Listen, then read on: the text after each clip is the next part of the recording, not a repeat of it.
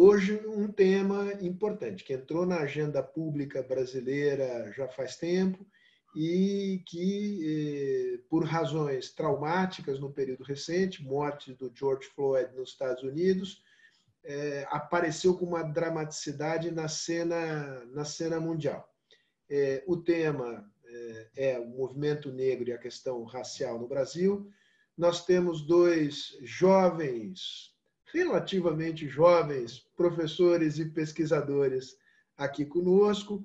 O Luiz Augusto Campos, que é sociólogo, professor e doutor pela Universidade Estadual eh, do Rio de Janeiro, coordena naquela instituição, deixe-me ler aqui para não dizer coisas erradas, o grupo de estudos multidisciplinares de ação eh, afirmativa. E é o editor da revista Dados, que é uma revista venerando a revista, importante revista e de muito boa qualidade das ciências sociais, que começou a ser editada em 1966 e está firme e forte até hoje. É também, assim como a Flávia, autor de, de livros é, que se, de, em torno deste tema é, do qual vamos tratar hoje.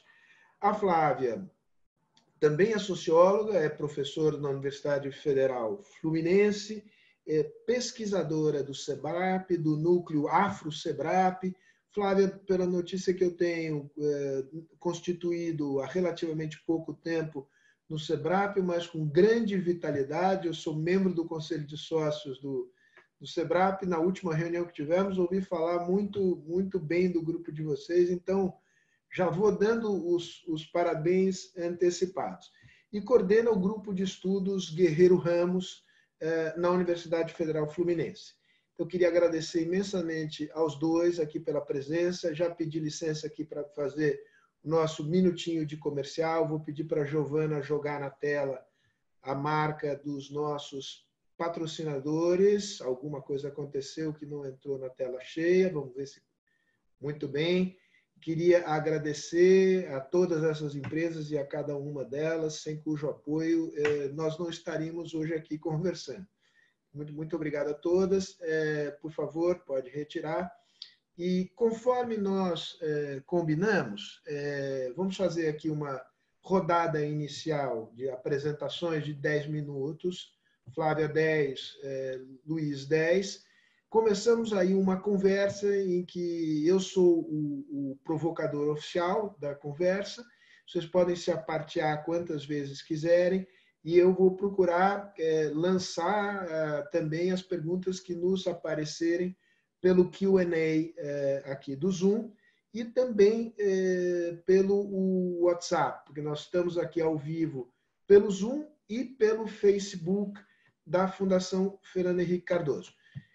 Vou aproveitar, antes de passar a bola para você, Flávia, é, fazer uma espécie de anúncio aqui. É uma, um produto editorial recente que a Fundação Fernando Henrique lançou, chamado Linhas do Tempo, e que cobre áreas de política pública e de atuação da sociedade civil no período de 85 a 2018. E a questão racial está lá. Então, quem quiser, estiver interessado, tem a questão racial, tem direito das mulheres, tem meio ambiente. É, isso está disponível no site da, da Fundação Fernando Henrique Cardoso.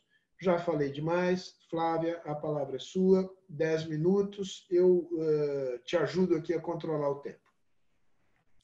Muito obrigada, Sérgio. É um prazer imenso estar aqui na Fundação Fernando Henrique Cardoso. Agradeço muito ao Luiz por ter topado estar nesse encontro comigo, a Juliana, desculpem, a Giovana, por ter nos dado todas as orientações e suporte para estarmos aqui nessa, nessa live. É, bem, eu fiquei na nossa divisão aqui dos 10 minutos, eu fiquei responsável por fazer uma breve apresentação sobre o antirracismo no Brasil nos últimos tempos, dando destaque em especial para é, o que a gente chama de movimento negro contemporâneo, né?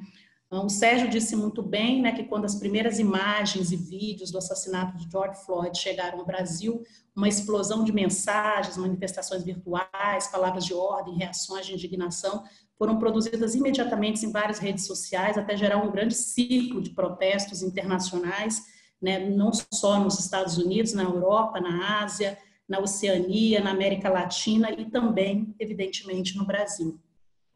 A imprensa brasileira passou logo a noticiar diariamente casos e seus desdobramentos no mundo e aqui no país as perguntas se davam basicamente em torno de qual era realmente a realidade brasileira e estava subentendido que havia uma certa passividade na população, em particular se perguntavam onde estão os movimentos negros, por que, que não há uma indignação é, à altura do que seria a experiência norte-americana.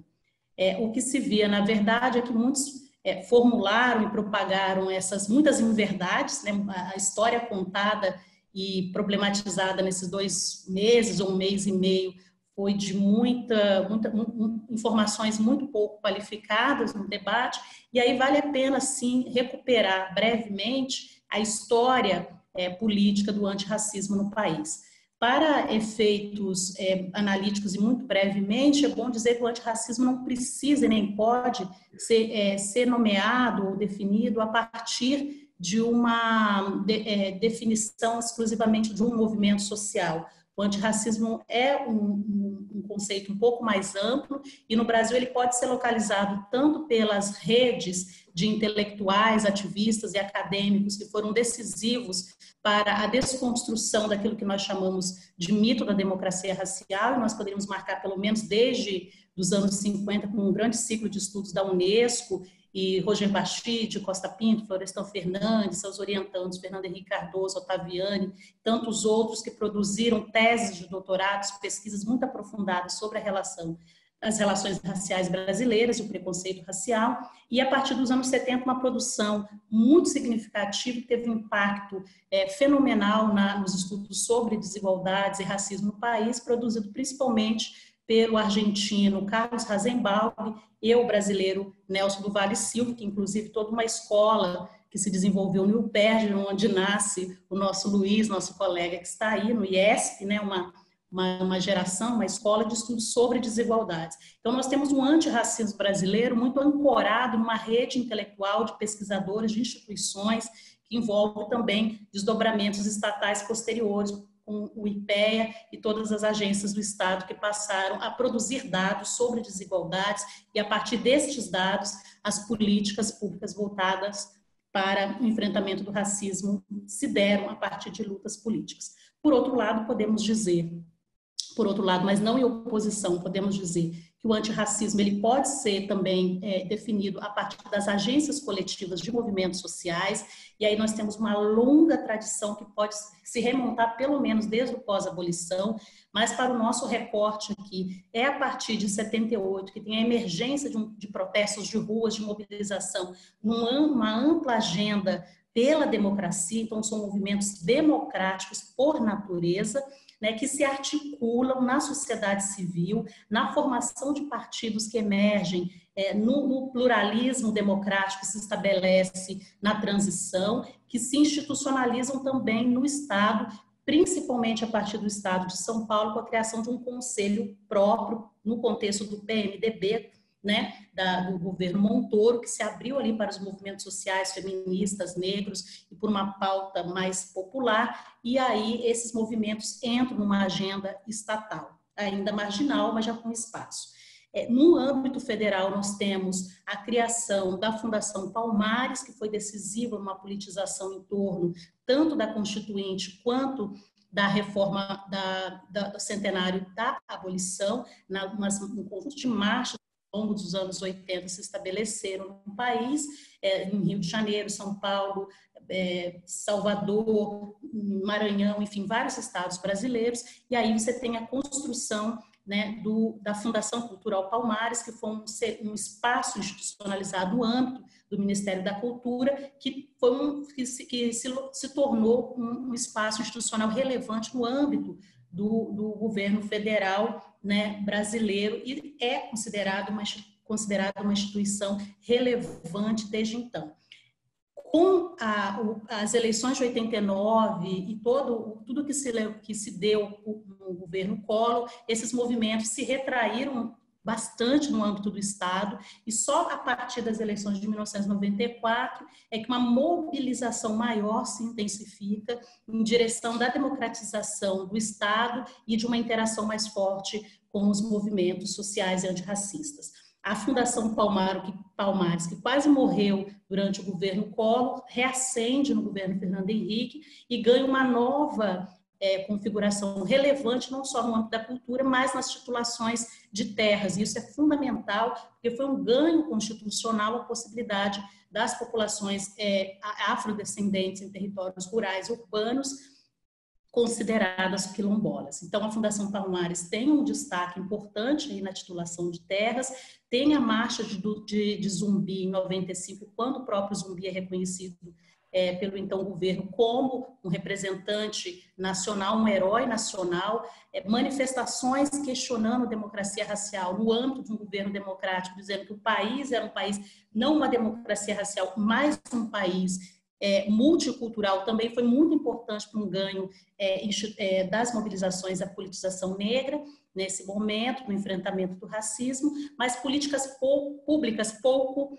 é, se institucionalizaram. Né? Podemos destacar, por exemplo, o, no âmbito do SUS, do DataSUS, a entrada do quesito cor, que foi fundamental para que se pudesse coletar dados sobre mortalidade de nascimentos no Brasil a partir da cor, e isso, inclusive, é, permitiu a construção de estatísticas sobre mortalidade letal por causas externas, e aí a questão é, da, da, da, violência, os mapas da violência, a politização da questão das mortes negras é decisiva a partir desse, desse levantamento, então isso se deu em 96. Nós podemos destacar também, no âmbito das relações internacionais, acho um destaque importante, que foi quando Uh, o Ministério das Relações Internacionais, em 2000 e 2001, numa articulação forte com os ativismos negros e principalmente de mulheres negras, lograram estar na, na Conferência de Durban, uma articulação bem singular, em que essas ativistas e ativistas na África do Sul conseguiram ter um grande destaque internacional, planetário, trazendo uma linguagem mais institucionalizada em torno das ações afirmativas, o que gerou uma politização mais complexa na luta pela igualdade no âmbito é, das instituições públicas, no âmbito do Estado. A partir de 2003, principalmente com as eleições é, do Lula, você tem a institucionalização de uma agenda de igualdade racial, e é assim que se nomeia, né, dois destaques nós podemos trazer, que são as agências, a CEPI e todas as políticas no Ministério da Educação são muito importantes. Eu chamaria atenção para a, a Lei 10.639, que visa a institucionalização da história e cultura africana, ou histórias e culturas africanas, no âmbito dos currículos, dos livros didáticos, enfim, toda uma reforma que altera a LDB de 1996 e garante, então, que, ah, do ponto de vista da legislação, que se pudesse ter é, formações e toda uma política voltada para o ensino básico até o ensino superior. Tem as ações afirmativas que se destacam pelo seu, pelo seu surgimento né, no interior das burocracias de nível de rua, burocracias intermediárias nas instituições universitárias, até que as legislações, o STF, né, é, diz ser constitucional as cotas no país e a, o, a Dilma cria aquela chamada lei de cotas, né, que a gente chama de das leis que tiveram é, que institucionalizaram e universalizaram no sistema público federal cotas chamadas étnico-raciais, cotas que são para estudantes de escolas públicas e que têm um recorte racial. Isso tudo é muito decisivo, muito importante. Eu destacaria também, por final, uma, uma, uma, política voltada para o serviço público, né, que é um grande desafio contemporâneo, e isso é uma das, das nossas falas aqui, tem que dizer também sobre esse desafio, né, que diz respeito à institucionalização dessas políticas, talvez aqui envolva a, o serviço público é um dos desafios maiores, porque em algumas áreas essa política tem se desenvolvido, em outras não, porque muitas delas dependem da institucionalização da legislação no âmbito estadual e municipal. Por exemplo, o município no qual a UF está localizada, que é Niterói, acabou de sancionar há, duas, há dois ou três dias atrás, a lei que regulamenta a, é, a, a, possibilidade das cotas no sistema público municipal. Então, esse é um grande desafio que nós temos hoje, que é garantir a igualdade, que essa, esse aparato jurídico legal que foi construído nesse ciclo democrático, né, possa, de fato, ter um grande enraizamento nas instituições e na sociedade brasileira.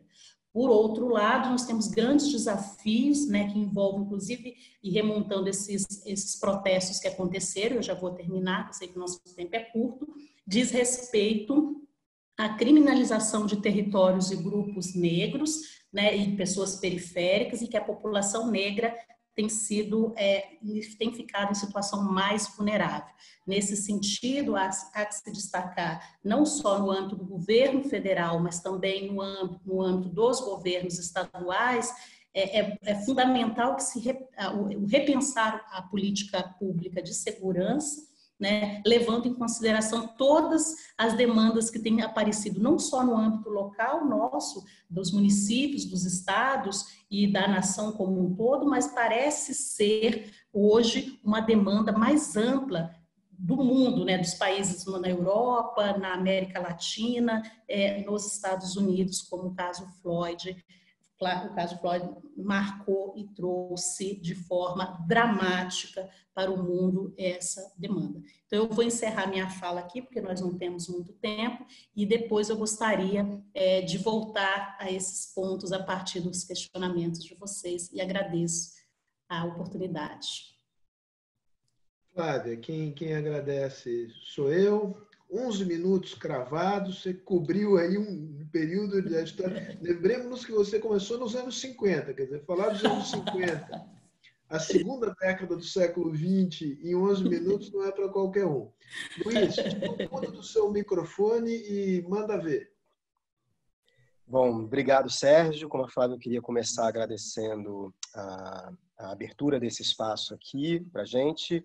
Queria agradecer você, evidentemente, queria agradecer a Giovana uh, e a Bia e também a minha amiga Flávia, uh, que a gente não se vê ao vivo há muito tempo, mas tem se visto muito pelas pelas telas dos computadores nesses últimos tempos, né? Bom, falar depois da Flávia é algo que alivia e amedronta, né? Porque alivia porque ela já cobriu grande parte da história desse debate, mas amedronta porque coloca a gente tem que falar alguma coisa uh, que acrescente algo e, e, e, a exposição dela foi tão sintética e tão ampla ao mesmo tempo que torna essa tarefa difícil. É, o que eu uh, pensei em abordar, uh, sabendo que a Flávia ia fazer uma, uma, uma, abordagem também mais, mais geral como essa, é tentar discutir quais são os desafios hoje do que a gente vem enquadrando como uma politização recente da questão racial no Brasil. Né? É, bom, é, não, parece fora de dúvida que é um tema uh, muito político e muito politizado atualmente em vários sentidos, ainda que o significado do que significa essa politização uh, não é sempre muito claro. De um modo genérico, raça é um tema que é e sempre foi político, né? ou seja, uh, sempre no Brasil teve a ver com o processo de construção do Estado Nacional, teve a ver com o processo de organização da nossa sociedade, com seus problemas, com o modo como a nossa sociedade, por exemplo, se colocava internacionalmente. Uh, mas os debates em torno da raça, durante a maior parte da história do século XX, foram em grande medida despolitizados por um certo mito da democracia racial, de que o Brasil era um país uh, livre de racismo, de que as nossas desigualdades raciais eram oriundas de, digamos assim, desigualdades de classe, que vão ter, vão ser frutos de uma inércia do período escravocrata. Como a Flávia uh, falou com muita propriedade, uh, esse clima ou esse discurso começa a mudar sensivelmente no final da década de 70. Ele sofre críticas durante todo o século 20, mas mudanças mais efetivas começam a acontecer no final da década de 70 e atravessam aí todo o período da redemocratização a partir dos anos 80, 90 até os dias de hoje. Uh, então, quando uh, eu, falo, eu falo, a gente fala em politização, eu acho que a gente está uh, apontando para três grandes sentidos. Primeiro, é se rompeu uma espécie de consenso implícito sobre uh, como o Brasil se enxergava, digamos assim, como um país mestiço, uma democracia racial, um país livre de racismo. Esse consenso não existe mais, se é que um dia ele existiu enquanto um consenso uh, uh, muito forte. Mas o fato é que o modo como o Estado e a sociedade se enxergam hoje é objeto de debate e de problematização. Né? Ah, de certo modo, a existência de racismo no Brasil se torna um fato cada vez mais aceito, ainda que a gente discuta como lidar com, essa, com esse racismo, qual é o seu raio, qual é a sua profundidade na nossa sociedade. Um segundo sentido de politização tem a ver com o fato de que só mais recentemente, quando eu estou falando recentemente, estou falando aí dos últimos 30, 40 anos, recentemente de uma perspectiva histórica, é que o Estado brasileiro tomou para si a responsabilidade de pensar e de propor políticas antirracistas. A Flávia também falou da criação da Fundação Palmares, da, do advento das ações afirmativas uh, uh, e de várias outras políticas. Esse é um processo relativamente recente historicamente, que é também sinal, sintoma e, e, e causa do que a gente pode chamar de politização uh, da questão racial. E além de ser um objeto de dissenso uh, e, e, um objeto de políticas públicas estatais, a questão racial, como eu já adiantei, hoje é tema corrente no debate público. Uh, talvez para as novas gerações isso até seja difícil de entender. Nas décadas de 80 ou anteriormente a isso, não era um debate tão, tão, tão aguerrido, tão forte, algo que frequenta grande parte das discussões que a gente tem no dia a dia, uh, seja na política ou seja fora dela. O, esse processo de, de, de, politização da questão racial, ele tem uma, uma história no Brasil que está muito conectada à rearticulação do movimento negro no final da década de 70 e está conectada também a, ao modo como o movimento antirracista ou antirracismo, que também, como a Flávia disse, não se reduz ao movimento negro, que, que, que pertence também, a, que está presente em outros movimentos sociais, uh, e que está presente, por exemplo, uh, nos trabalhos acadêmicos ou no modo como a intelectualidade se organizou em torno dessa questão, uh, é, esse movimento uh, antirracismo ele se aproxima paulatinamente do Estado a partir do processo democrático. Isso vai redundar em diferentes consequências. Eu acho que a primeira delas é, digamos assim, mais simbólica e tem a ver com reconhecimento por parte do Estado brasileiro de que há racismo no Brasil.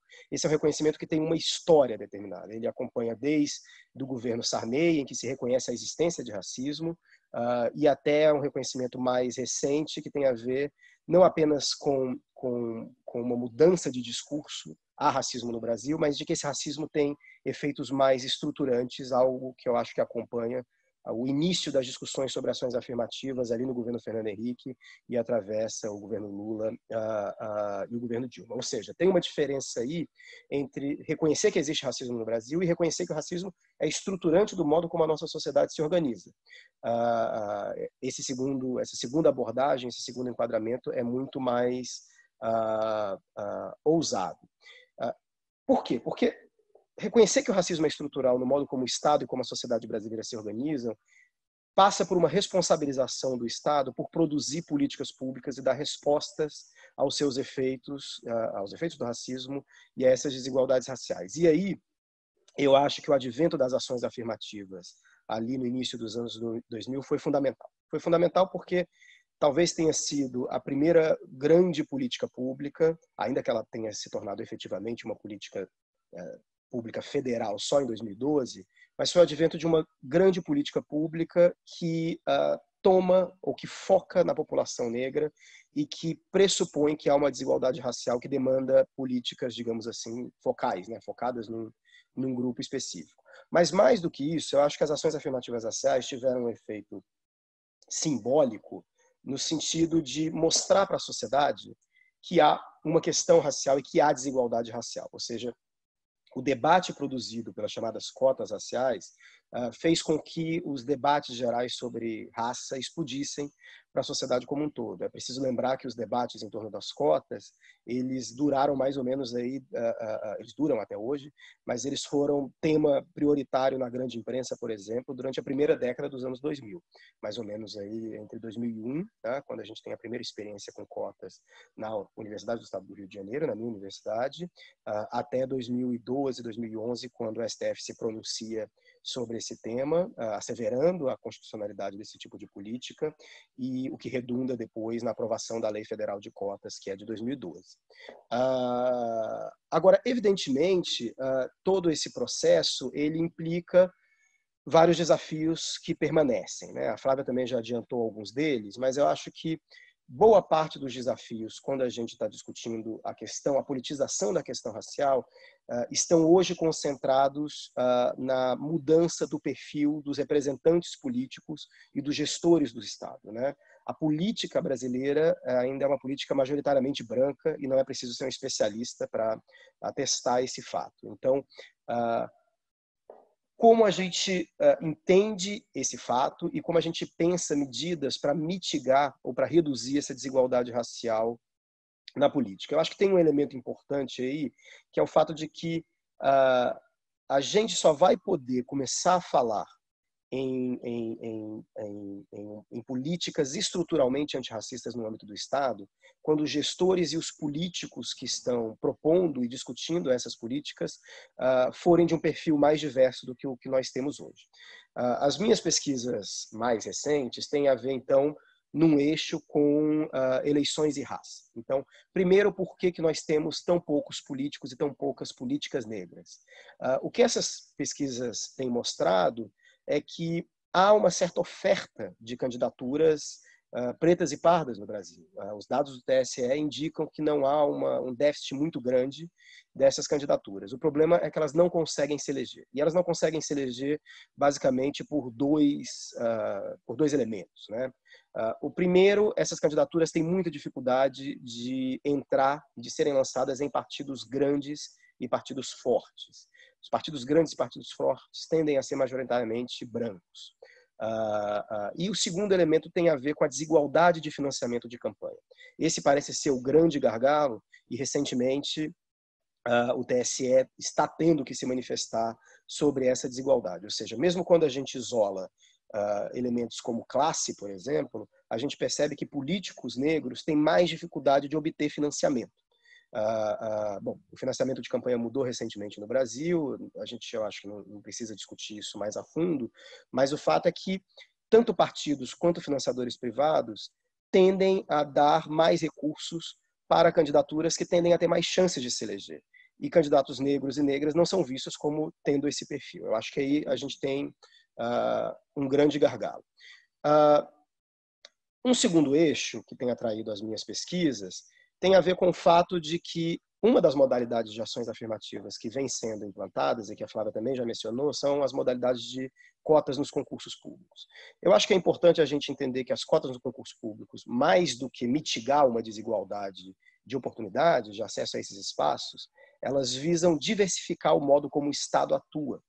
Então, o Estado brasileiro é um Estado que, em sua parte, digamos assim, protetiva de, de, de serviços de bem-estar social, ele atende basicamente uma população pobre e negra e é gerido por políticos e por gestores majoritariamente brancos. Então, quando a gente fala de concursos públicos, por exemplo, para magistratura, ou para gestão de políticas públicas, ou para diferentes espaços, a gente está falando de uma via de entrada tem necessariamente que mudar a cor desse Estado, mudar a raça desse Estado, para que ele possa não apenas ser mais eficiente no modo como ele pensa as suas políticas, mas incorporar dentro de si a questão racial como uma questão transversal. Né? Então, eu acho que talvez a, a grande conclusão, e aí eu já caminho para a gente, uh, para encerrar minha fala e a gente abrir o debate, tem a ver com o fato de que raça no Brasil não pode ser entendida como um tema dentre outros.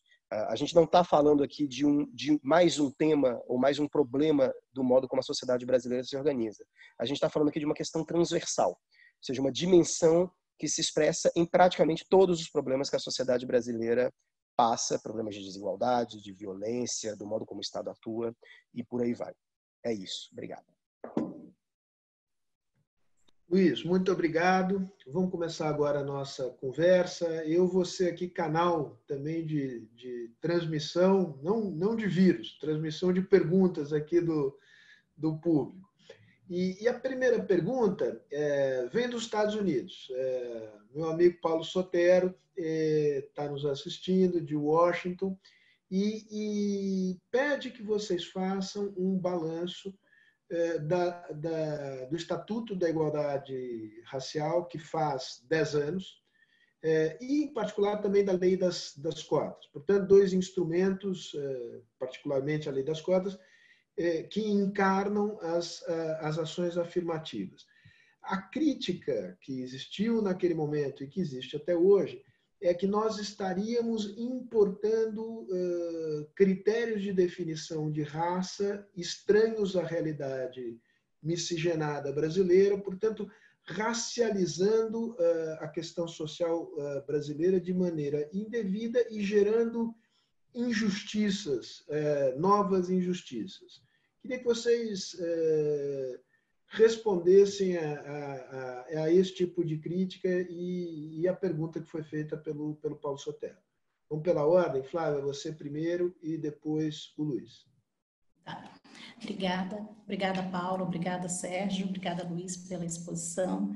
É, de fato, a, o Luiz talvez depois fale com maior propriedade, o legislativo, no período em que todo o debate, a politização da igualdade, pela igualdade racial se deu, principalmente a partir de 2001, ficou bastante inoperante. Ele não conseguiu né, se mover no sentido de aprovar, por exemplo, o Estatuto da Igualdade Racial, que passou uma década praticamente tramitando no Congresso e não conseguiu é, se efetivar, ser, ser aprovado. Quando ocorre essa aprovação, ele é praticamente mutilado, né? passa por vários processos de modificação, tem vários autores que mostram a mudança. Lógico, todos os projetos passam por processos de, de, mudança no legislativo. Você não apresenta um projeto, raramente ele não vai, ele vai sair do jeito como ele foi apresentado. Mas no caso em particular do Estatuto da Igualdade Racial, o fato de ter ficado uma década para ser votado é extremamente significativo, especialmente porque era um período de maior politização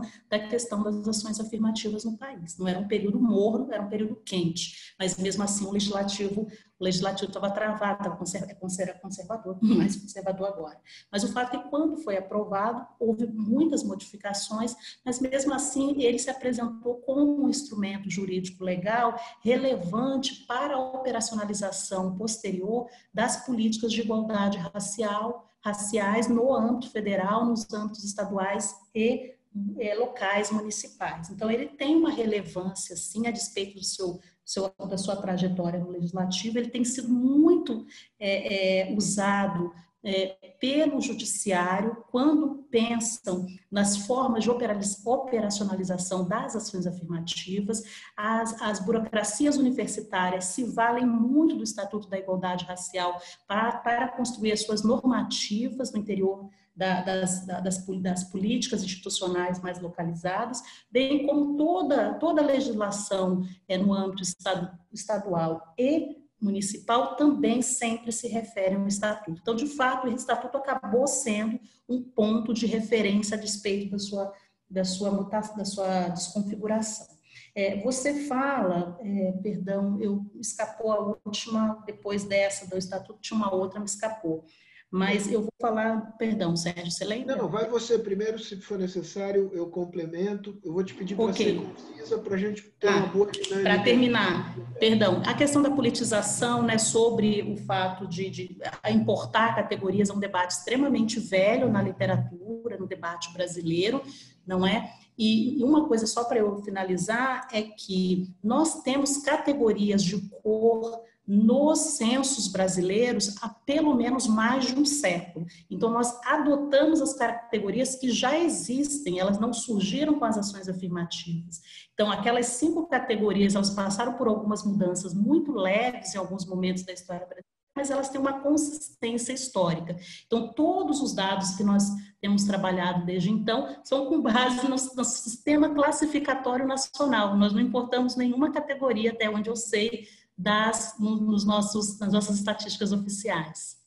A, a, pergunta do Paulo, eu acho que dá oportunidade para a gente falar de algo que eu acho que é muito importante, que é a premissa desse debate. Ou seja, qualquer debate sobre políticas voltadas para as desigualdades raciais é, parte da premissa de que existem desigualdades produzidas pelo racismo e pela discriminação no Brasil. Isso uh, pode parecer para muita gente um ponto pacífico, mas, mas pode não ser, historicamente não foi um ponto pacífico, como eu coloquei na minha fala, a assunção de que o Brasil tem racismo é algo relativamente recente na história do Estado brasileiro. O que praticamente todas as pesquisas sociológicas de estratificação mostram é que o Brasil tem extremas desigualdades socioeconômicas, ditas de classe, mas quando a gente compara indivíduos com a mesmíssima situação de classe, mas apenas com diferenças raciais, ainda assim, indivíduos negros têm menos chances de melhorar de vida e mais chances de piorar de vida. Ou seja, uh, existe um problema de classe estrutural no Brasil, isso é inegável. Né? Uh, a questão é, nesse, nessa estratificação de classes, negros enfrentam mais problemas de melhorar e piorar, e têm mais chances de piorar de vida. Por que isso acontece, né? Se você está comparando pessoas com o mesmo perfil socioeconômico, uh, uh, provavelmente o, o, que a gente entende é que existe um efeito aí do racismo no mercado de trabalho, na educação, que dá mais chances de ascensão social para brancos pobres, por exemplo, em comparação com, com negros pobres. Isso quer dizer que o Brasil demanda políticas redistributivas que tomem a classe como principal uh, elemento de redistribuição, mas demanda também políticas que pensem na redistribuição de recursos específicas para a população negra. Então, eu acho que é, é, é importante frisar isso, porque a gente não importa uh, um enquadramento dos Estados Unidos. Se a gente pensar, por exemplo, na história das ações afirmativas nos Estados Unidos, uh, as cotas são proibidas nos Estados Unidos desde a década de 70. Uh, então, o que a gente chama de ação afirmativa racial nos Estados Unidos não é cota, não pode ser cota. O formato da política brasileira, nesse sentido, é muito particular. A Suprema Corte Americana proibiu na década de 70 que os Estados Unidos usassem cotas. Raça pode ser usada como um critério, dentre outros, uh, uh, para a distribuição de vagas nas universidades, mas cotas fixas, não. Sobre a lei de cotas brasileiras, eu acho que a pergunta também é muito pertinente, porque sobre a avaliação que a gente faz da lei de cotas, porque essa avaliação vai acontecer em 2022. Ou seja, a lei prevê uma avaliação 10 anos depois da sua aprovação. A aprovação foi em 2012, portanto, 2022 essa avaliação vai ter que acontecer. Uh, os estudos indicam na minha opinião, um sucesso absoluto da lei de cotas no Brasil. Há mínimas diferenças de desempenho dos estudantes cotistas em relação aos não cotistas, mas eu acho que existe um ponto normativo aí mais importante, que tem a ver com o fato de que a universidade brasileira pública, que é a universidade de qualidade ainda no Brasil, era uma universidade financiada por uma população que não estava lá. As cotas raciais, nesse sentido, elas são importantes não apenas para reduzir as desigualdades de oportunidade, ah, mas para legitimar a existência e os investimentos nas, nas, nas universidades públicas. Lembro também que as cotas no Brasil, sobretudo as cotas federais, elas são cotas, em primeiro lugar, socioeconômicas, para estudantes oriundos de escola pública, e em segundo lugar, elas são cotas raciais. Então, a ideia de que as cotas deveriam ser socioeconômicas e não raciais, era uma ideia que não se aplica. As cotas já são socioeconômicas. E dentro das cotas socioeconômicas você tem uma subcota racial. Nesse sentido, eu acho que a lei sempre pode melhorar, mas em, em, em comparação com o contexto que a gente vive, eu acho que ela, ela é realmente um sucesso e tem que ser renovada em 2022. Eu, Flávio, eu vou te fazer uma pergunta, mas já queria antecipar, uh, Luiz, duas que são dirigidas a você, tá? Enfim, tem aqui uma torrente de perguntas, para você já, já ficar ligado. Uma pergunta é do Edson Lau, sobre o, o, fundo eleitoral. Hoje o mecanismo de financiamento é basicamente o, o financiamento público via fundo eleitoral. É, se as cúpulas, as elites partidárias é, reproduzem este mecanismo, digamos, de seleção adverso para os negros. Como é que é possível quebrar isto? Se haveria mudanças no mecanismo de financiamento que pudessem favorecer uma distribuição mais de acordo com a representação segundo critérios de raça presentes na sociedade brasileira.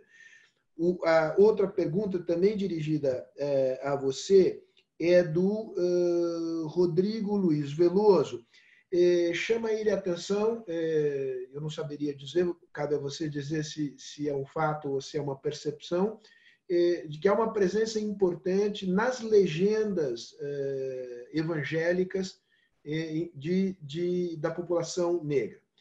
Fica, fica pensando sobre isso, enquanto isso nós vamos aqui a Flávia.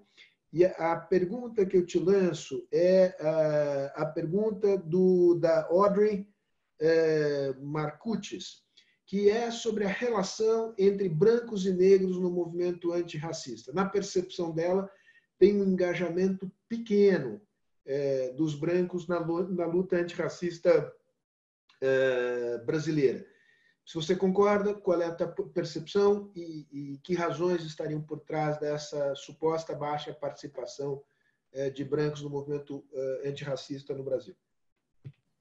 Bem, primeiro, obrigada pela pergunta. E no começo da minha apresentação, eu fiz questão de falar que o antirracismo pode ser entendido a partir de um, uma categoria um pouco mais ampla e não se apenas como um movimento social, embora se possa haver essa possibilidade de, de colocá-los como sinônimos. Eu entendo que o antirracismo é uma rede muito mais complexa e ampla, e nesse sentido, como eu apresentei, as pesquisas universitárias, as produções acadêmicas, as instituições, as ONGs, elas têm sido muito é, fundamentais na dados, divulgação desses dados, inclusive a politização desses dados. Eu entendo que isso tem um efeito muito positivo na luta antirracista. No que diz respeito às alianças no interior dos movimentos sociais, é fato que tem dificuldades na, própria configuração dos movimentos negros, né, na construção dele é majoritariamente formado por pretos e pardos, mas em marchas, em eventos, em alianças, é possível se encontrar uma articulação entre os movimentos feministas, movimentos sindicais, é, há uma, uma, uma amplitude. É óbvio que o debate recente sobre os protestos envolvendo a violência letal nos Estados Unidos mostraram que é, há uma indicação de que o antirracismo de rua, de grandes manifestações, talvez venha cada vez mais a ganhar a presença de pessoas brancas, tornando então os protestos, protestos multirraciais. Isso pesquisa, as pesquisas têm mostrado. Pode ser uma grande tendência, uma nova tendência recente. Eu aposto nela e acho muito importante. Luiz, a, bola volta para você, mas eu queria deixar aqui uma, uma bola na marca do pênalti para Flávia. Que se há divisão importante dentro do movimento negro, vamos pegar duas figuras icônicas do movimento do Civil Rights Movement nos Estados Unidos e, e, e ligado ao movimento negro, Malcolm X e, e, Martin Luther King. Pelo menos no início, Malcolm X muda, mas Malcolm X tem uma, uma digamos, de rejeição da aliança com, com os brancos enquanto Martin Luther King tem uma, digamos, uma política de alianças amplas desde, desde o início.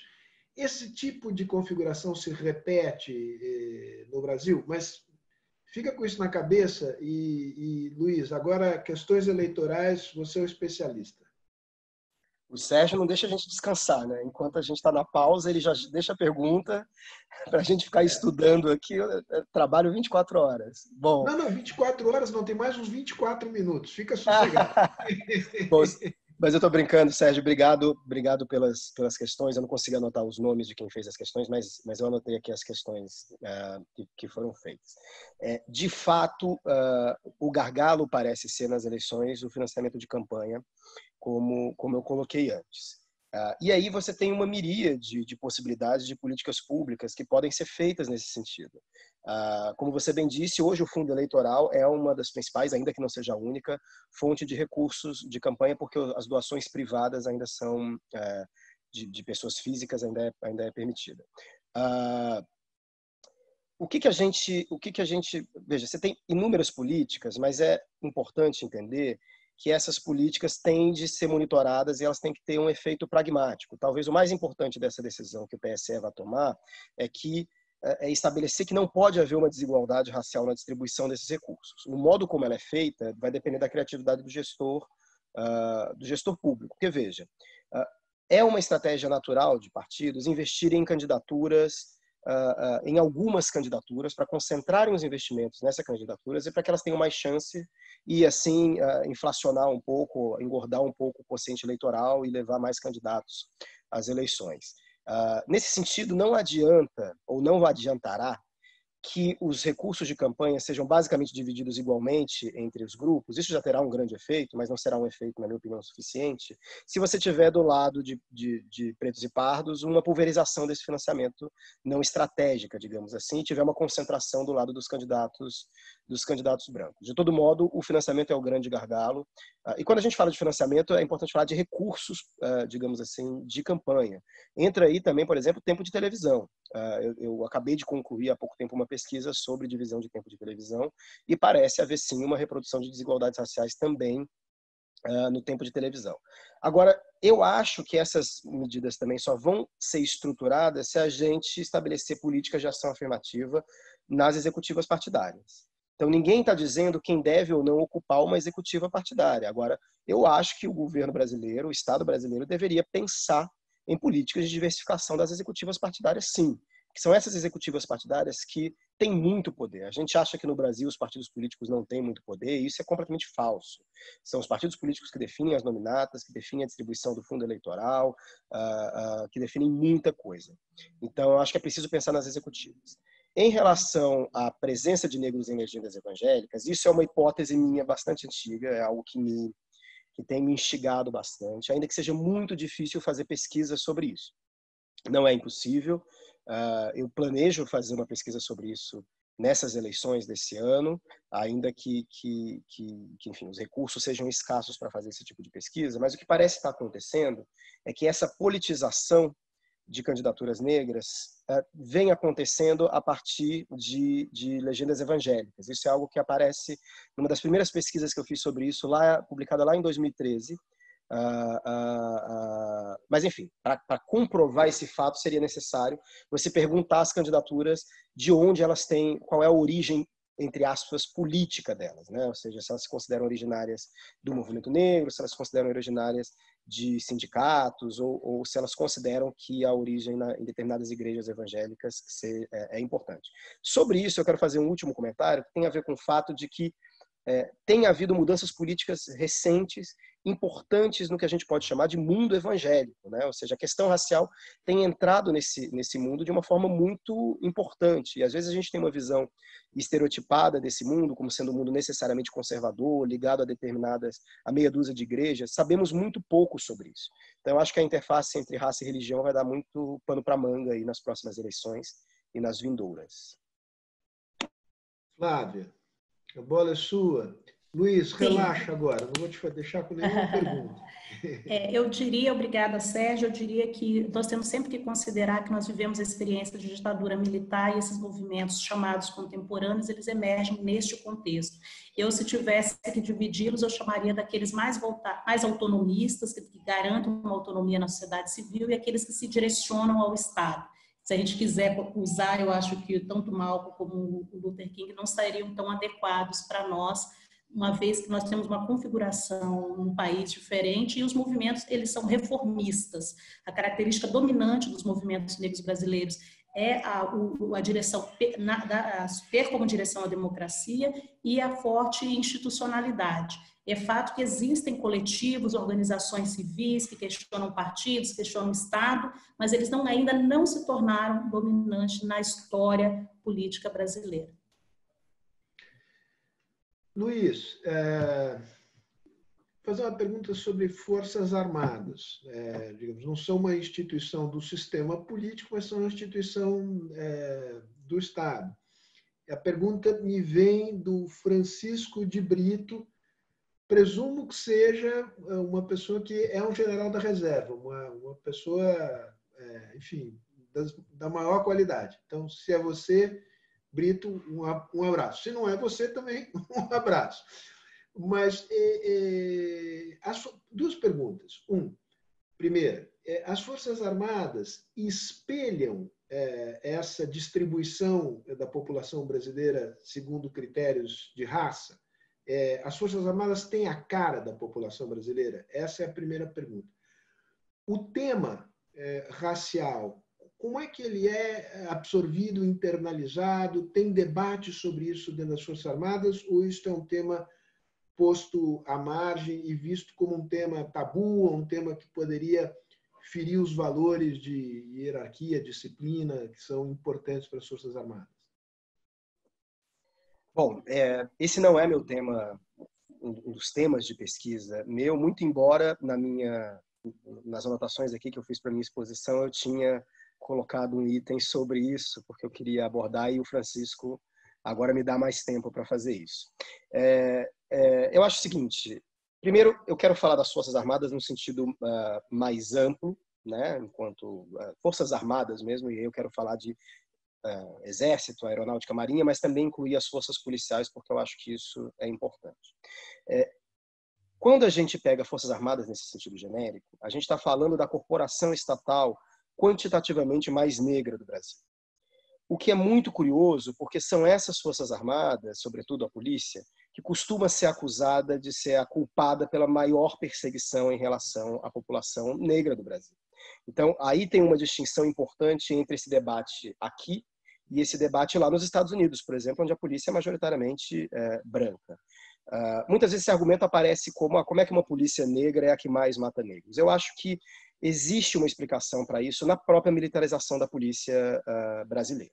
Então, uh, isso é um fato muito naturalizado de que polícia tem de ser militar. E, na verdade, isso é algo muito específico do Brasil. São poucos os países do mundo, no meu último levantamento, dois ou três, que podem, que têm polícias militares parecidas com o Brasil.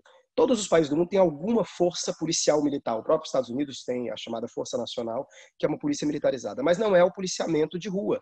O policiamento de rua nos Estados Unidos, ele é em primeiro lugar municipal e ele é completamente civil, tanto que hoje se discute a dissolução das polícias nos Estados Unidos e a sua reforma completa. Por reforma completa significa demitir todo mundo e recontratar de novo. Isso no Brasil é impensável. Uh, e é impensável porque a lógica da polícia militar é uma lógica que é incompatível com a gestão de conflitos complexa numa sociedade democrática. Uh, eu tive a oportunidade de, ser, de, de dar aulas para a polícia durante um tempo, quando eu estava fazendo meu doutorado, e a situação é muito complexa, porque você tem, uh, você imagina, policiais negros, muitas vezes moradores de comunidades, moradores de favelas. Esses policiais recebem uma ordem e, como militares, eles são obrigados a cumprir essa ordem e eles têm que, às vezes, sei lá, né, desbancar o tráfico na sua própria comunidade. Como é que eles respondem a esse tipo de demanda? Eles respondem com violência, porque não há outra alternativa, não é dada a eles outra alternativa, porque eles estão se expondo, veja, você está indo para o seu próprio lugar de moradia, expondo a sua, a sua segurança, a segurança da sua família no seu lugar. Então, acho que a gente precisa discutir seriamente a desmilitarização das polícias. Em relação às Forças Armadas, embora elas sejam, ah, e aí falando especificamente das Forças Armadas constitucionais, digamos assim, ah, embora elas sejam majoritariamente negras, elas não são negras no seu oficialato. Isso se aplica também às polícias militares. Na carreira brasileira, as entradas, inclusive, são diferentes. Você pode se tornar um oficial sem necessariamente ter sido uh, soldado, cabo uh, constitutivo. Então, a gente precisa também discutir um, um oficialato mais diverso. Eu acho que só quando a gente fizer essas discussões, primeiro de desmilitarização da polícia militar e segundo de diversificação da, da, da, das cabeças, digamos assim, das forças armadas, aí sim a gente pode falar numa numa força militar em sentido amplo representativa do Brasil. Se eu quisesse ser simplório, eu diria o seguinte: o movimento negro no Brasil é todo de esquerda? É, ou existe um movimento negro conservador? Pergunta que me. Na verdade, ela, ela deriva de, de, de, de uma pergunta aqui que me foi feita pelo Rodrigo Luiz Veloso. Eu vou, vou ler para ser fiel. Você enxerga um risco de apropriação liberal nas lutas dos movimentos negros? Como, é, é, Rodrigo, eu, eu, confesso, limitação minha, não consegui entender exatamente o sentido da pergunta, eu, eu resolvi fazer essa pergunta mais simplória. Mas se você quiser pegar pela pergunta mais bem elaborada do, do Rodrigo, é, vá em frente. E engatar na relação entre movimento negro e movimento feminista. Quer dizer, o, o, o, uma das mudanças importantes no movimento feminista nos últimos dez anos é um feminismo que é um feminismo mais negro, menos de classe média, de classe média alta, com uma maior presença é, de pessoas que vêm, de novo, para ser simplório, do povão. Essas são as duas perguntas. Obrigada pelas perguntas. É, Primeiro que tem que se perguntar o que se está definindo como liberalismo. A rigor, a gente poderia até dizer que todo movimento negro, para ser simplória também numa resposta, poderia ser liberal, no sentido da garantia de um liberalismo igualitário no país. Florestan Fernandes, no clássico livro de 1964, A Integração do Negro na Sociedade de Classes, ele estava dizendo grosseiras linhas exatamente isso. Ele dizia praticamente que quem, do ponto de vista dos valores, institucionalizava ou reivindicava uma cultura liberal no país era o movimento negro, justamente porque ele reivindicava uma cidadania igualitária para todos os grupos desde o pós-abolição. Ele reivindicava não discriminação no mercado de trabalho, ele reivindicava a inserção na, nas, nas carreiras é, do Estado, a não discriminação, por exemplo, nos clubes de futebol, nos espaços de lazer, na circulação na cidade. Então, nesse sentido, é liberal, no sentido forte do liberalismo. Mas quando nós vamos olhar as correntes políticas, partidárias, ideológicas, nós podemos inserir o ativismo negro em várias tendências diversas. Eu vou pegar, por exemplo, no segundo pós-guerra, nós temos uma articulação forte entre o ativismo negro e o que a gente poderia chamar de trabalhismo, que é muito forte. Durante a ditadura militar, de fato, houve uma articulação ampla entre o movimento negro e os movimentos de oposição. E aí nós poderíamos colocar uma ala forte do PMDB, que depois também veio formar o PSDB, uma grande força no interior da formação do Partido dos Trabalhadores,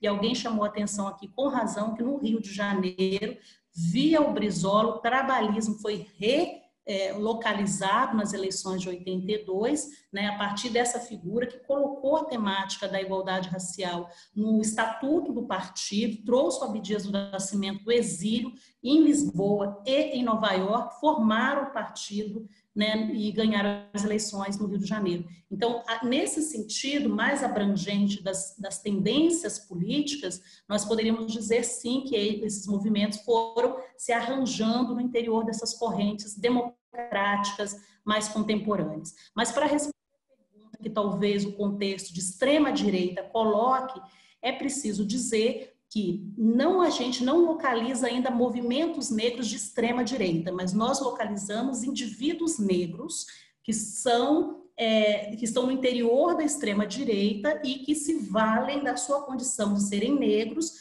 para atacarem as políticas, os direitos de igualdade racial conquistados neste último ciclo democrático. E aí não podemos confundir que o fato da pessoa ser negra, ela é do movimento negro. Ela é uma pessoa negra que tem uma posição de extrema direita. Né? Então, é esse grande jogo que a gente tem que ser capaz de discernir. Sobre o feminismo, o feminismo negro, de fato, é, no Brasil hoje, o feminismo mais expressivo é o feminismo negro, e isso amplia as bases do antirracismo brasileiro, que se torna mais periférico, mais popular, mais engajado e se torna uma referência internacional, não só para a América Latina, mas também para os países africanos e europeus.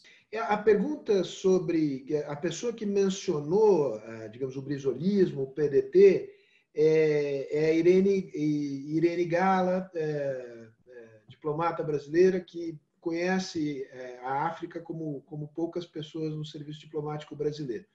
E ela é, remeteu para a questão dos partidos, é, Luiz. como é que você vê, digamos, a abordagem da questão racial nos governos Fernando Henrique, Lula e Dilma? tem continuidade, tem solução de contínua ruptura, descontinuidades? É, como é que essa, essa questão foi, foi metabolizada por esses pelos governos do PSDB e do, e, e do PT? Olha, eu, eu vejo na, na, na, na, grande imagem, digamos assim, uma, um certo progresso nesses três governos, então uma certa continuidade, uma certa cumulatividade, ainda que no detalhe você tenha muitos reveses uh, históricos. Né? Então, você tem talvez o primeiro grande debate institucionalmente suportado pelo, pelo Estado tenha sido tem aquele ocorrido no governo Fernando Henrique Cardoso, em 96, sob os auspícios do Ministério da Justiça, para debater a pertinência de ações afirmativas raciais no Brasil, em grande medida naquele momento com intelectuais, ainda que aquilo Sim. tenha um grupo assim, interministerial assim. de trabalho liderado pelo, pelo Hélio Santos. Se o Hélio estiver aí nos assistindo, também um abraço. Pelo, pelo meu amigo Hélio Santos. E, e, e, e embora é, imediatamente aquele debate é, não tenha saído é, políticas públicas formais imediatamente posterior àquele debate, eu acho que aquele debate estabeleceu, digamos assim, algumas diretrizes que foram, por exemplo, redundar no PNDH, né, no Plano Nacional de Direitos Humanos, uh, uh, que teve diferentes medidas que tocavam a questão racial, e uma delas foram incentivos a que as universidades pensassem políticas de ação afirmativa. Eu acho que isso teve uma influência, falando do governo Fernando Henrique, muito importante. Agora, no governo Fernando Henrique, uh, já no governo Lula, você teve, uh, bom, a, difusão de ações afirmativas raciais no ensino superior se deu em grande medida no governo Lula. Agora, de um modo muito curioso, né? Uh, uh, inicialmente, no governo Lula, o, o, o, Partido dos Trabalhadores não se colocava como um grande defensor de ações afirmativas raciais. Isso muda quando Lula chega ao poder e o partido uh, passa a, a, a, defender essas políticas, mas sofre com uma reação muito grande do legislativo e do debate público. E essa essas propostas ficam um pouco a cargo da autonomia universitária. Então, na primeira década, digamos assim, de, de ações afirmativas no ensino superior, no governo Lula, ah, ah, ah, são as universidades autonomamente que adotam essas políticas. Agora, a gente não pode ignorar que, que o REUNE, o Plano de Estruturação Universitária criado pelo governo Lula, criou incentivos importantes para que as universidades aprofundassem aquela ideia do PNDH. Então, universidades receberiam mais vagas e mais recursos uh, se adotassem ações afirmativas, e eu acho que o Reúne, isso é algo pouco explorado, mas o Reúne foi, digamos assim, o grande indutor das, das cotas raciais uh, nas universidades. No governo Dilma, você tem a, a, aprovação da lei de cotas. Então, eu acho que o governo Dilma, uh, ainda que ele, ele, chancela um movimento anterior, né, consagra esse movimento numa lei, que tem dois efeitos. Primeiro, ela legitima as cotas que já existiam e, portanto, resolve um problema jurídico muito difícil. Era muito difícil para as universidades lidarem com as liminares, com as pessoas que não, não passavam no vestibular e, reivindicavam uma vaga porque achavam as cotas injustas. Então, a lei dá uma paz jurídica para esse elemento e ela expande as ações afirmativas raciais para aquelas universidades que eram mais resistentes a isso, evidentemente dando um prazo para que elas para que elas se adaptassem. Uh, para além das ações afirmativas raciais no ensino superior, você tem outras políticas, como as, as políticas de demarcação de, quilom, de, terras quilombolas, as políticas ligadas à saúde da população negra, que a, que a Flávia mencionou. Então, há, há sim uma certa continuidade, ainda que você tenha muitos reveses. Agora, uh, embora eu seja uma pessoa completamente favorável às ações afirmativas raciais, e acha que as ações afirmativas raciais que existem são bem-sucedidas, eu acho que a gente ainda precisa fazer muito mais.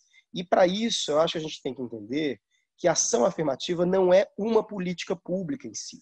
Ela é um critério passível de ser aplicado a múltiplas políticas públicas. Esse critério entende que a produção de justiça passa por um tratamento desigual dos desiguais. Então, se a gente cair num certo uh, universalismo simplório, barato. Então, vamos fingir que todo mundo é igual e que a gente uh, vai dar chances iguais a todo mundo e que a lei vai ser cega a essas desigualdades. Esse universalismo é falso. As ações afirmativas raciais são políticas focais em seus meios, mas universalistas em seus fins. Elas trabalham para serem inúteis se elas derem certo, ou seja, num futuro em que as famílias negras terão condições de reproduzir a sua condição de classe e dar uma educação de qualidade aos seus filhos, ah, as ações afirmativas deixam de ser necessárias. Então, nesse sentido, para resumir, eu acho que teve continuidade com reveses momentâneos, mas eu acho que ainda é preciso fazer muito mais. Gente, nós estamos chegando aqui nos 10 minutos finais da nossa conversa. E isso a gente nós aqui sabemos que vai terminar porque a Flávia disse: "Não vamos nos estender demais, porque é melhor sair da mesa com um pouco de fome do que sair empanturrado. Então, eu lembrei da minha mãe que dizia a mesma coisa, então fechou mais 10, mais 10 minutos. E acho que aqui é tempo da gente fazer um fecho aqui. E eu me lembrei aqui, eu vou depois me referir a perguntas, mas é, é, a história que o Caetano dizia: nos Estados Unidos, preto é preto, branco é branco, e a mulata ou a morena não é a tal. Né?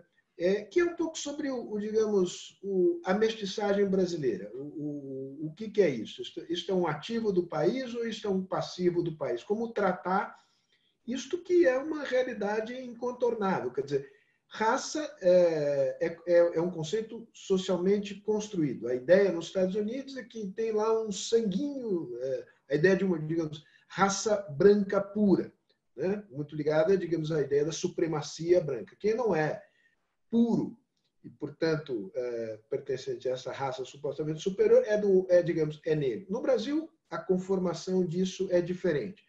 Com essa pergunta meio vaga, e, e, e para ver o, o que, que vem de vocês, eu estou, de alguma maneira, me referindo a uma pergunta que o Gustavo Mesquita faz sobre as relações entre mestiçagem e estrutura social no Brasil, e uma pergunta feita pelo Moacir Marx, que é mais é, direta, que é a opinião sobre fraudes nos sistemas de cotas.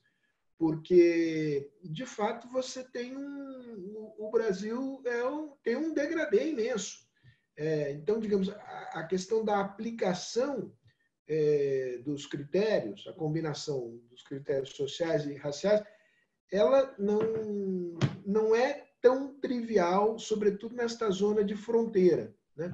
então eu, eu faço essas perguntas vocês é, reajam e aí a gente encerra. É, já disse que já vou antecipando que achei ótimo. Mas, Flávia, vamos lá. Obrigada. É, de fato, a questão da mestiçagem é um tema central nas relações raciais brasileiras. O grande desafio, e talvez o que nós devemos enfrentar, é dizer: isso não é uma singularidade do Brasil.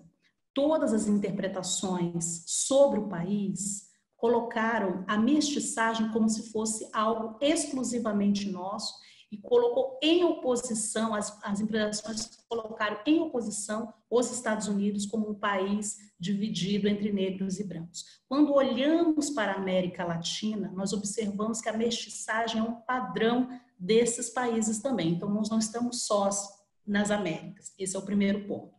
O segundo é que a mestiçagem também é um tema extremamente relevante nas relações raciais norte-americanas.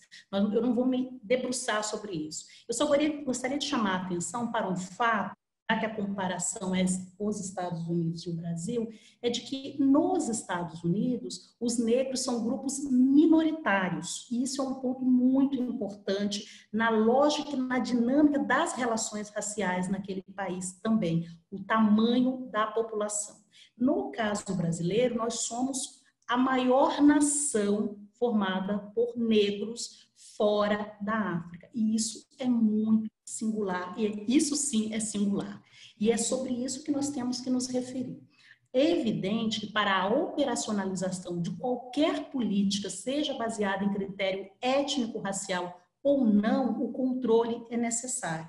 É preciso mecanismo, são precisos mecanismos para controlar o desenho da política, a sua operacionalização.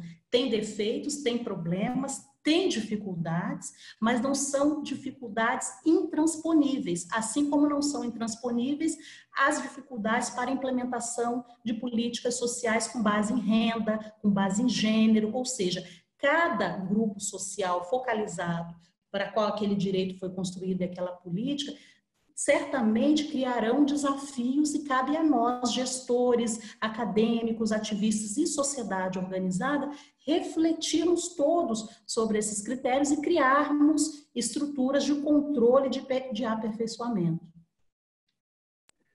Luiz, antes de te passar a bola, só é, um registro aqui é, me lembra o, o general Brito é, que o, o, hoje é, o, chefe do Estado-Maior das Forças Armadas, o brigadeiro Botelho, é um negro, né? É, numa posição de grande destaque, e segundo Brito, um excelente chefe militar.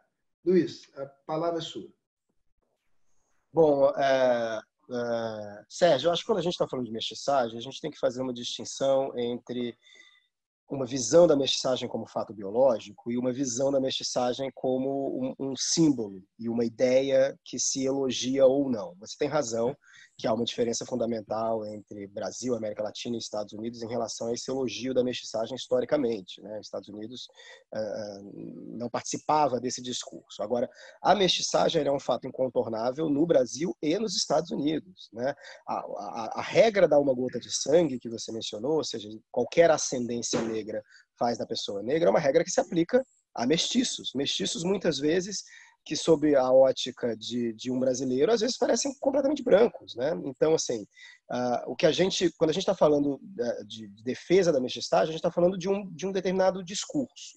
Que discurso era esse? Era o discurso de que a mestiçagem anularia o racismo, de que a mestiçagem daria oportunidades iguais a brancos e mestiços, né? Nesse sentido, eu vou pegar o gancho que você colocou em relação à música do Caetano.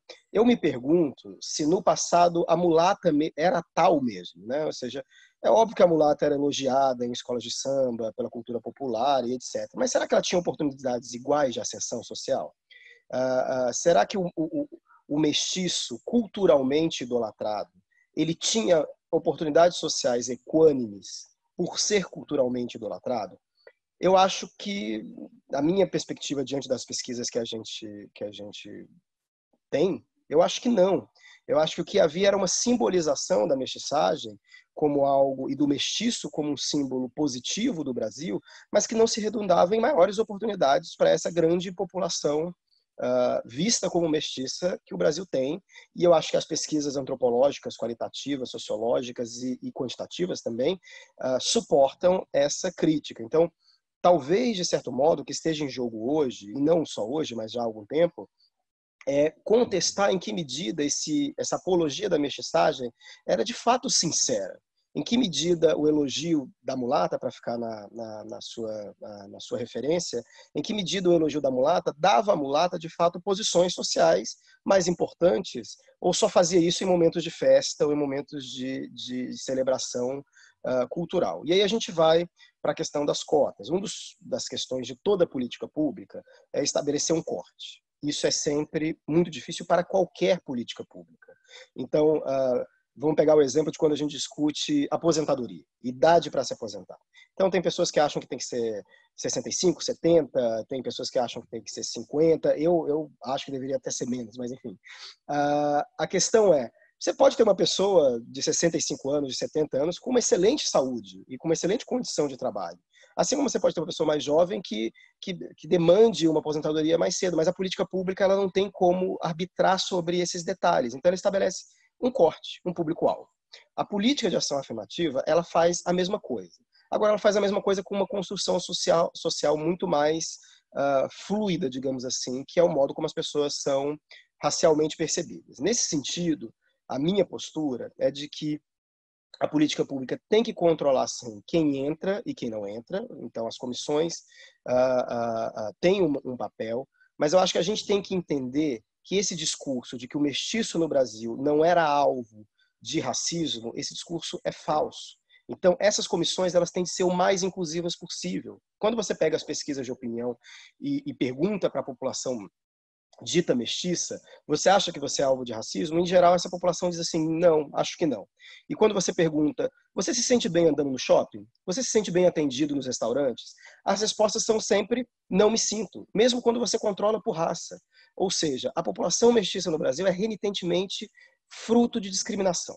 Ela não vê essa discriminação como racial, mas é uma discriminação que está baseada na aparência a, branquitude no Brasil é fruto de privilégios uh, uh, visíveis. Então, uma das funções da ação afirmativa é essa função de mostrar que determinadas pessoas mais claras sofrem com o racismo e determinadas outras pessoas não. Então, acho que as comissões de verificação racial não devem ser encaradas como comissões nazistas, eugenistas, que estão aí para excluir elas estão aí para uma, uma pedagogia em relação a, a, a, uma contestação de quão sincera, ou de quão sincero foi esse elogio à mestiçagem que marcou a maior parte da história brasileira moderna. Olha, ficaria horas aqui conversando com, com vocês, é, e lembrando, essa, a mulata não era tal, dizer, lembrar que é, a mulata também era valorizada na condição de mulher submissa, e, e, e erotizada uh, por um homem que uh, cobiçava o, o, corpo escultural, mas não via ali um ser humano. Acho que a gente deve, deve reconhecer isso com toda, com toda clareza. É, eu só posso agradecer. É, a gente teve muita gente, muitas perguntas. É, vocês realmente são dois encantos de pessoas é, e profissionais da melhor qualidade. Quando a gente olha a gente como vocês assim, a gente fala, pô, esse país é capaz de dar certo. É, pode demorar, mas a gente junto a gente chega lá. Olha, um abraço imenso para vocês, fiquem bem, se cuidem e a gente vai se cruzar por aí. Um abraço forte. Muito, tchau. Muito tchau obrigada, Sérgio. Uma boa tarde a todos. Obrigado, Sérgio. Tchau, tchau. Tchau, tchau.